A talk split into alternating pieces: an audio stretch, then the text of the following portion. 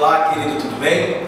Eu sou Arthur Oliveira e sejam muito bem-vindos ao nosso devocional online do Ministério CREA. Sou ministro de louvor da casa e hoje eu quero compartilhar com você uma palavra que o Senhor colocou no meu coração nesse domingo de Páscoa, tá? Então você pode abrir comigo a sua Bíblia lá no Evangelho de Lucas, no capítulo 23, a partir do versículo 44. Amém? Diz assim a palavra do Senhor. E era já quase hora sexta, e houve trevas em toda a terra até a hora nona. Escurecendo-se o sol e rasgou-se ao meio o véu do templo. E clamando Jesus com grande voz, disse: Pai, nas tuas mãos eu entrego o meu espírito. E havendo dito isto, expirou. E o centurião, vendo o que tinha acontecido, deu glória a Deus, dizendo: Na verdade, este homem era justo.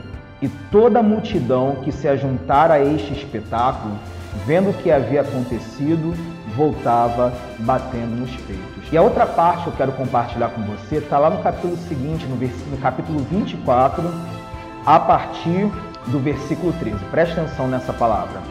E eis que no mesmo dia iam dois deles para uma aldeia que distava de Jerusalém 60 estádios, cujo nome era Emaús e iam falando entre si de tudo aquilo que havia sucedido. E aconteceu que, indo eles falando entre si e fazendo perguntas um ao outro, o mesmo Jesus se aproximou e ia com eles. Versículo 16. Mas os olhos deles estavam fechados para que não conhecessem. Sabe, querido, quando o Espírito Santo ele ministrou meu coração essa palavra, o Senhor falava muito forte sobre a questão do dos três dias da morte de Jesus, sobre o terceiro dia. E isso é algo muito forte no meu espírito, porque quando Jesus Cristo ele foi crucificado, eu acredito que muitos discípulos, como nós lemos aqui, discípulos de Cristo que viram os milagres, que viram Jesus Cristo fazendo tantas coisas maravilhosas, quando Jesus Cristo ele morre, ele é crucificado, a Bíblia fala que existiram trevas naquele lugar, que o véu do templo se rasgou. Algo que me chamou a atenção é que sempre vai existir aquele dia que parece que os nossos inimigos venceram. Sempre vai existir o dia que parece que a injustiça prevaleceu, que o roubo prevaleceu, que a morte venceu a vida. E aqui nessa palavra, quando os discípulos de Jesus Cristo estavam a caminho de Emaús, uma coisa me chama a atenção era que Jesus Cristo começa a caminhar com eles, mas eles estavam tão amargurados pela provavelmente pela dor, pela tristeza, provavelmente eles estavam tristes pela morte de Jesus Cristo, porque as pessoas iriam se voltar contra eles. E na nossa caminhada cristã isso também acontece. Geralmente acontece aquele dia que Parece que não existem respostas para as nossas orações. Parece que os nossos inimigos prevaleceram. E a dor, quero falar isso com você. A dor, ela tem o poder de nos cegar. Ela tem o poder de nos fazer não enxergar o livramento de Deus. Quantas das vezes nós, nos momentos bons da vida, nós não, nós não nos lembramos do Senhor. Mas aqueles homens, quando eles caminhavam por aquele caminho pensando, eu posso imaginar que às vezes na nossa vida acontece o seguinte: poxa, busquei tanto ao Senhor, orei tanto a Deus, fiz a Sua vontade, preguei a Sua palavra e hoje eu estou vivendo essa dificuldade. E é justamente nesse momento que os nossos inimigos eles vêm para nos acusar, é no dia da tua fragilidade, é no dia da tua fraqueza, porque nós somos seres humanos. O fato de você ir na igreja todo dia, de você ouvir louvores, de você dizimar, ofertar, não vai te livrar de passar pelas aflições da vida. O próprio Jesus Cristo, ele falava sobre isso que no mundo nós teríamos aflições, mas era para nós termos o bom ânimo, porque se ele venceu o mundo, nós também iremos vencer. Mas a estratégia do inimigo das nossas almas, no dia mal, no dia da luta, no dia que parece que as nossas orações não estão sendo ouvidas, naquele dia que você fala, Senhor, aonde o Senhor está? Aonde o Senhor estava quando tudo isso estava acontecendo? É justamente nesse dia que o inimigo ele se levanta para te fazer esquecer todas as promessas de Deus. E aqueles discípulos, eles estavam caminhando, conversando entre si, e Jesus chega. E o que eu fico pasmo aqui nessa passagem é que os olhos dele estavam fechados. Mesmo os olhos físicos estando abertos, os olhos espirituais estavam fechados.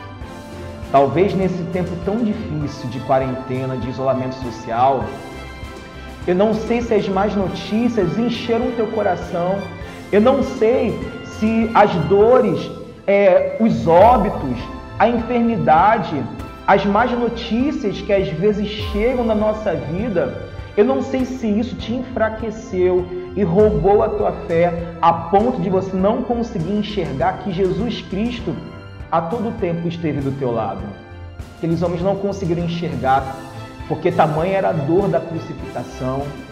Talvez Satanás quis botar um espírito de abandono, porque no dia da nossa luta, uma outra estratégia que o inimigo tenta colocar no nosso coração, uma estratégia demoníaca, é o espírito do abandono.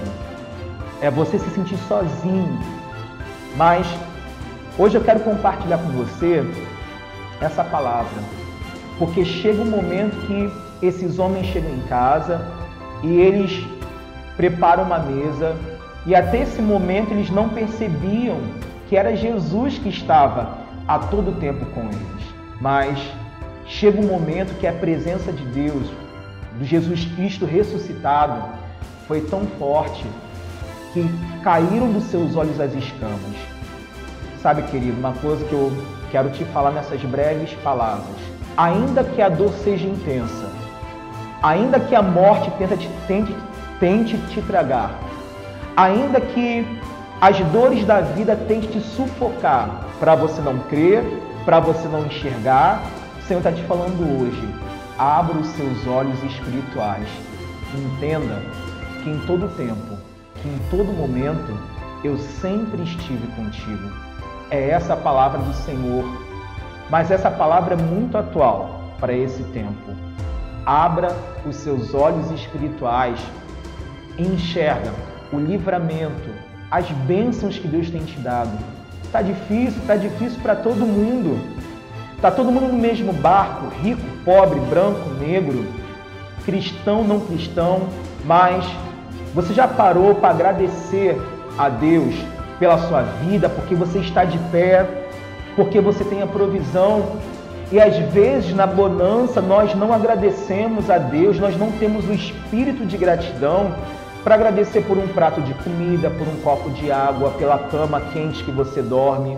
Mas eu creio, querido, que se teu coração for grato ao Senhor, nesses dias tão difíceis, nesse tempo tão difícil, eu tenho certeza muito em breve que os seus olhos vão se abrir e você vai desfrutar da comunhão com o Espírito Santo.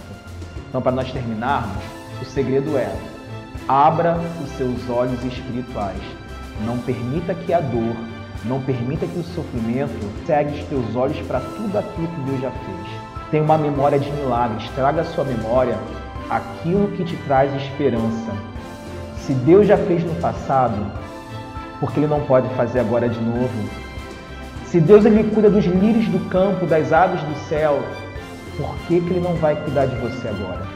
Então que essa palavra possa encher o teu coração, trazendo renovo, trazendo a paz que excede a todo entendimento e te fazendo entender que todas as coisas cooperam para o bem daqueles que amam a Deus, até mesmo aquilo que você não entende. Amém? Que essa palavra possa te abençoando. Deus te abençoe.